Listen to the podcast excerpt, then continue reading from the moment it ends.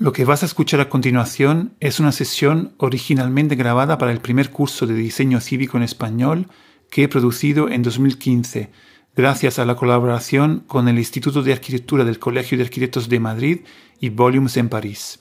Este curso se encuentra en libre acceso en la página de la Civic Innovation School de la red internacional CivicWise. Desde julio de 2021 lo estoy publicando en mi podcast Urbano Humano como parte de la serie titulada Diseño Cívico. De esta forma podrás acceder a su contenido desde tu plataforma favorita de podcast o desde mi página web urbanohumano.org. Quiero aclarar que la escucha de este capítulo y de todos los que componen el curso no supone la otorgación de ningún certificado. Me encantaría leer tus comentarios y opiniones en mis redes sociales o página web. Buena escucha. Nueva sesión de eh, curso sobre diseño cívico. En esta sesión hablamos de urbanismo, de urbanismo open source. ¿Qué entendemos eh, por urbanismo open source?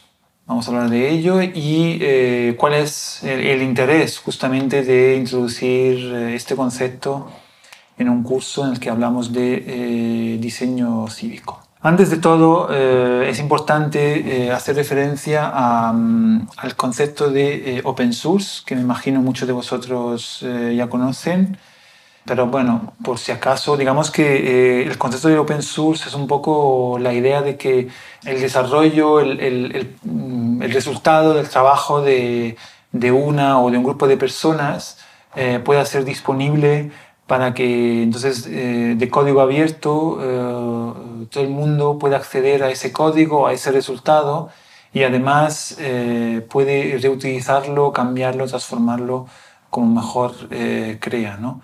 Realmente este concepto también está asociado un poco a la idea de la cultura libre, mm, aunque hay eh, matices que no, que no tratamos aquí eh, ahora en este momento, pero es importante un poco entender eh, ese contexto para que luego podamos, podamos asociarlo un poco a la idea del, urbanismo. ¿no? Claramente cuando estamos hablando de, de código se entiende muy fácil, ¿no? porque realmente me imagino que muchos habéis escuchado un poco esta idea del, del código open source, el código abierto asociado a las eh, comunidades de desarrollo de software, ¿no? de, eh, donde justamente se desarrolla un código que es algo, digamos, inmaterial, que es mucho más fácil de compartir y dejar abierto. ¿no? ¿Qué ocurre cuando hablamos de ese enfoque de lo abierto, de lo accesible, cuando hablamos de una ciudad y de, eh, un territorio.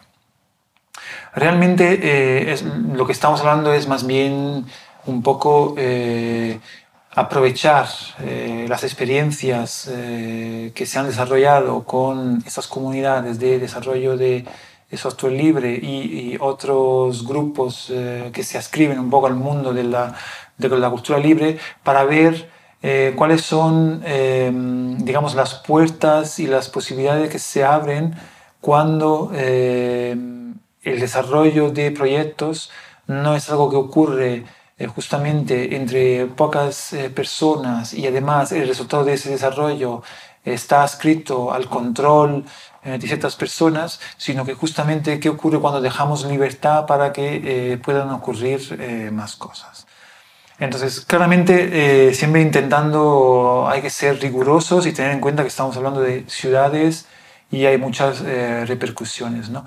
Pero claramente vamos a entender un poco más, ¿no? Si nosotros hablamos de una ciudad, de un territorio, mm, las decisiones que se toman sobre ese territorio son siempre muy delicadas y claramente sabemos que ahora mismo están, eh, de pie, dependen de una serie de leyes, de una serie de eh, organismos y infraestructuras que toman decisiones, de unos gobiernos, de unos gobiernos locales, eh, etcétera, etcétera. ¿no? Em, y también sabemos que cada vez más, digamos, eh, la posibilidad por las personas y los grupos ciudadanos que quieran de alguna manera desarrollar proyectos y hacer cosas, hacer cosas en la ciudad, están cada vez más eh, reglamentadas. ¿no? Eh, el espacio público, para entendernos, eh, en muchos casos, desafortunadamente, ha dejado de ser un espacio de oportunidad donde pueden ocurrir muchas cosas sin un control desde arriba eh, siempre como muy presente y muy limitante, eh, ha pasado, decía, de, de, esa situación de oportunidad a una situación justamente de, de control, ¿no? decir, de, en el que existen unas reglas y donde hay muchas prohibiciones de las cosas que se pueden hacer en un espacio público. ¿no? Digamos que también es un poco esa idea de evitar los problemas eh, reglamentando y prohibiendo eh, que puedan ocurrir eh, ciertas cosas. lo que pasa es que cuando existe esa sobrecarga, sobreabundancia de reglamentación y de control, al final esos espacios acaban siendo espacios claramente muertos, donde no existe oportunidad, no existe capacidad por las personas de generar algo más que no sea, que no sea consumo, ¿no? O, o tránsito, ¿no?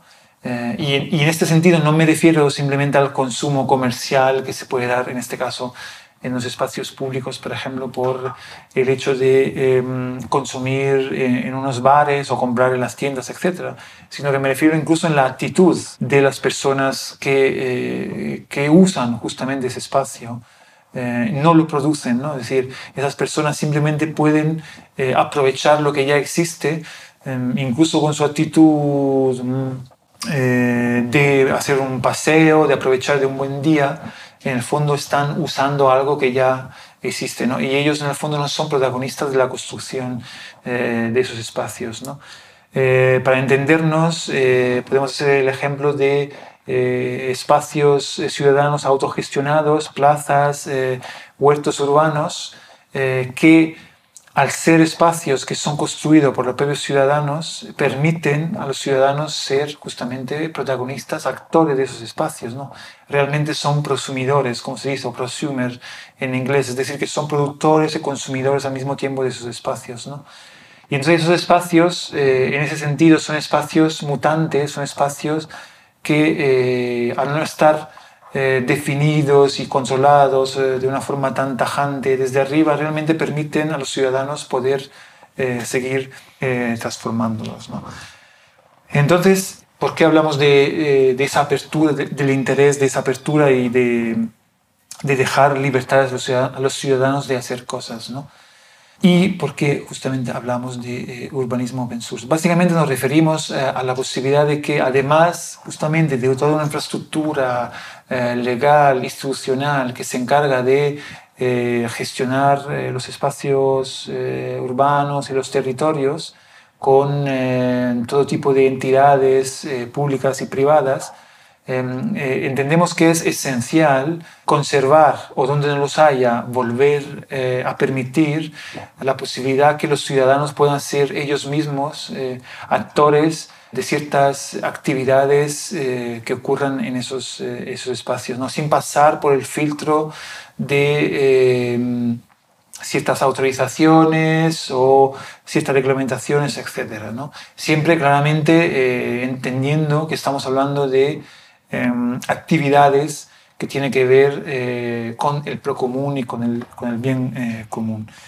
Entonces, em, el, concepto de open source, eh, entre sus ventajas, tiene la capacidad de em, generar mejoras y soluciones, en muchos casos mucho, más, mucho más avanzadas o mucho más originales de las que un grupo de personas podría eh, desarrollar eh, en, puertas eh, cerradas. ¿no? digamos que la idea es que cuando tú tienes un problema, normalmente nosotros estamos acostumbrados, si un grupo tiene un problema, está acostumbrado a no evidenciar ese problema por cierto miedo a que justamente ese problema sea digamos, eh, pueda crear mala imagen de un grupo. ¿no? Entonces, lo mismo podríamos decir de, de, las ciudades. ¿no? En muchos casos se intenta más bien ocultar los problemas para que no se vean, no se hablen de ello, más que justamente hacerlo evidentes y entonces abrir a que no solamente las instituciones, sino también directamente los ciudadanos puedan eh, resolver esos, problemas y entonces buscar soluciones. Eso realmente en el campo, en el campo de las empresas, en, el campo profesional, afortunadamente se está dando cada vez más. ¿no? Es la que se llama también un poco Open Innovation o innovación abierta, es decir, mm, dejar visibles eh, las cosas que hacemos, incluso con sus problemas, para que otros, eh, una vez que detecten esos problemas, puedan ayudarnos incluso a solucionarlo. Entonces nosotros nos podríamos imaginar que, puede ocurrir eh, algo parecido también, también en un espacio urbano, en un espacio público. ¿no? En lugar de eh, sobre eh, un espacio y decir, eh, definir realmente, prácticamente a priori, qué es lo que puede ocurrir en un espacio público, dentro de un marco de convivencia que claramente tiene unos, unos límites, podríamos de alguna manera simplificar la capacidad de los ciudadanos de interactuar y desarrollar actividades en, en, esos espacios públicos. ¿no? En ese sentido hay em, Em, algunos ya primeros ejemplos de ciudades como por ejemplo Bolonia en Italia, que han promovido una, una reglamentación eh, basada en, esa idea de, eh, del bien común, del pro común, que intenta simplificar justamente la relación que, em, que la administración pública tiene con el ciudadano para eh, amplificar su capacidad de intervenir directamente en el territorio, siempre y cuando justamente decíamos sea para el, para el bien común. ¿no? El concepto, pero decíamos, eh, vamos más allá de eso. El concepto del, del open source también eh, lo que tiene es eh, permitir a todos entrar y meter manos en el código. ¿no? Entonces, tiene realmente a su, en su interior también, por ejemplo, una necesidad de transparencia. Es decir, que es necesario que toda la documentación eh, las actividades eh, políticas y burocráticas de una administración pública sean accesibles por los propios ciudadanos, que es lo, primero, y luego que de alguna manera eh, sea posible por, por esos ciudadanos intervenir y proponer directamente mm, cambios en, esa, en esas proposiciones que vienen más bien de las, de las instituciones. ¿no? La ventaja normalmente, eh, cuando hablamos, por ejemplo, en el caso del desarrollo de software libre, que básicamente funciona con eh, un equipo que eh, es responsable de coordinar una serie de voluntarios que desarrollan código para desarrollar cierto, cierto software, ¿no? un programa informático. Em, lo que es importante en esa situación es que no existe, digamos, no existe una jerarquía es decir, que eh, digamos, ese, es normalmente ese grupo coordinador no es que diga a, los, eh, a, los voluntarios qué es, los que qué es lo que tienen que desarrollar, eh, sino que en muchos casos lo que se trata es más bien intentar coordinar y seleccionar los mejores, las mejores propuestas que son desarrolladas por una comunidad muy, muy vasta. ¿no? Una vez que sean seleccionados, ahí ya eh, seguramente luego coordinar, configurar para que, eh, para que las cosas funcionen bien en, en conjunto. ¿no? Entonces, eso a lo que estamos eh, yendo, a lo que me refiero entonces en el ámbito urbano es que si nosotros como actitud de administración pública dejásemos libertad a los ciudadanos de desarrollar determinados proyectos, pongamos una idea muy, muy práctica, ¿no? Pongamos que, que de, hecho mm, en algunas ciudades empieza ya a hacer, ¿no? Pero pongamos que una vez al mes se, se cierre eh, una calle principal de, de, una ciudad y dejamos realmente libertad a los ciudadanos de eh, hacer cosas en ese, durante ese día sin ningún tipo de necesidad de permisos, etcétera, para simplificar justamente la capacidad de hacer cosas. Entonces, eh, nosotros, los técnicos, los administradores públicos, tendrían la capacidad de ver muchas cosas que ocurren al mismo tiempo y también la capacidad de luego seleccionar aquellas cosas que puedan tener em, una capacidad de transformación que vaya mucho más lejos del propio acontecimiento en aquel momento. ¿no? Es decir, a lo que me refiero es que los ciudadanos tienen la capacidad de desarrollar sus cosas eh, lo hacen porque entienden que eh, es interesante hacerlo, que puede mejorar el espacio, la convivialidad, etc. Pero luego, digamos que los que están administrando una ciudad entera pueden reconocer en esa actividad particular eh, unos beneficios que pueden ser también que, pueden ser útiles para toda la ciudad, ¿no? no solamente para ese espacio en concreto, sino que puede ser mucho más importante, mucho más interesantes, eh, mucho más efectivos si se amplían a toda la ciudad. ¿no? Entonces, eso es un poco las dinámicas normalmente que tiene que ver con la, con la, innovación abierta. ¿no? Tú tienes la capacidad de ver eh, muchas cosas diferentes y luego premiar aquellas que te parecen más valiosas y más transformadoras para una escala mucho más grande. ¿no?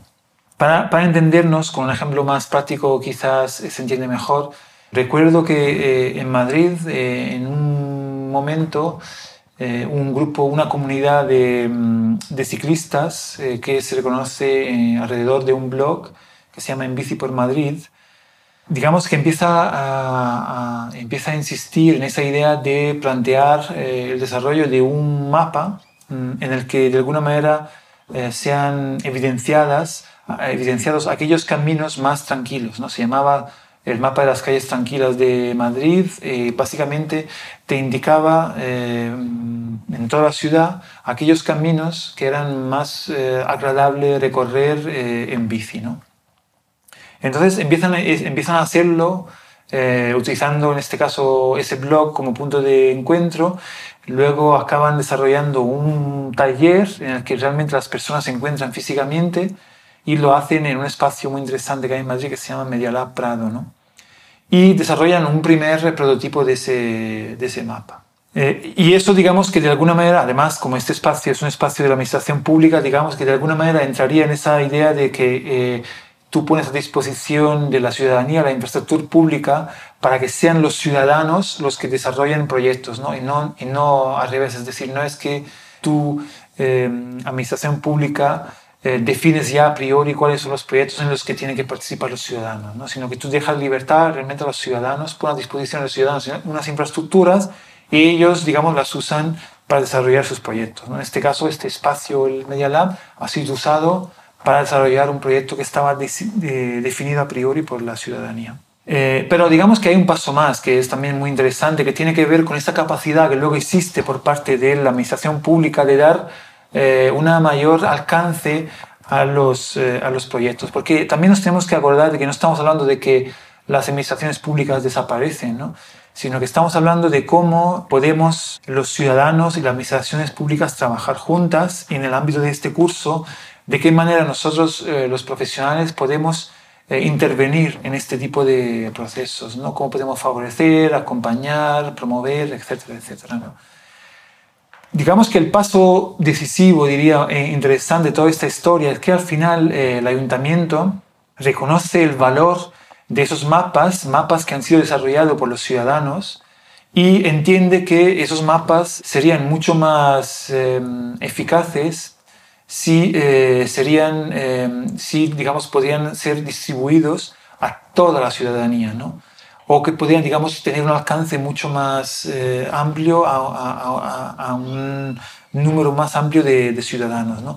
Y entonces, digamos que eh, el, ayuntamiento lo que tiene también son muchos centros eh, públicos, ¿no? centros cívicos, centros culturales.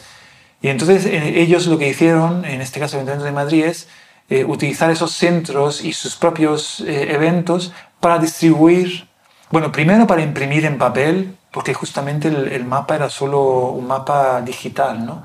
Ellos entendieron que era mucho más interesante imprimirlo y tener una accesibilidad entonces material a esos mapas, eh, algo que digamos eh, resultaba muy caro para los ciudadanos, mm, seguramente costes más irrelevantes para una administración pública, y luego lo que ellos ofrecieron es justamente la posibilidad de imprimir muchísimas copias de ese mapa y luego redistribuirlo en todos los centros eh, de la ciudad. ¿no? Entonces aquí vemos de cómo ha funcionado justamente eso, eh, ese urbanismo open source. ¿no?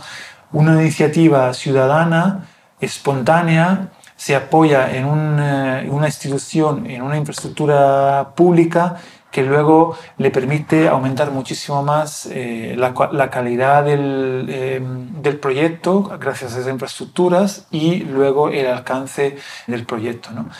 Eh, y, luego todo esto claramente es clave, eh, nosotros entendemos, para promover la cultura de la movilidad urbana en bici, etcétera, etcétera. ¿no? Entonces vemos cómo es posible realmente que exista esa conexión eh, entre, entre la administración pública y la ciudadanía. Y volviendo, volviendo a nosotros, volviendo a todo lo que estamos hablando aquí, cuando hablamos justamente de, de diseño cívico, creo que es importante tener en mente estos mecanismos, ¿no?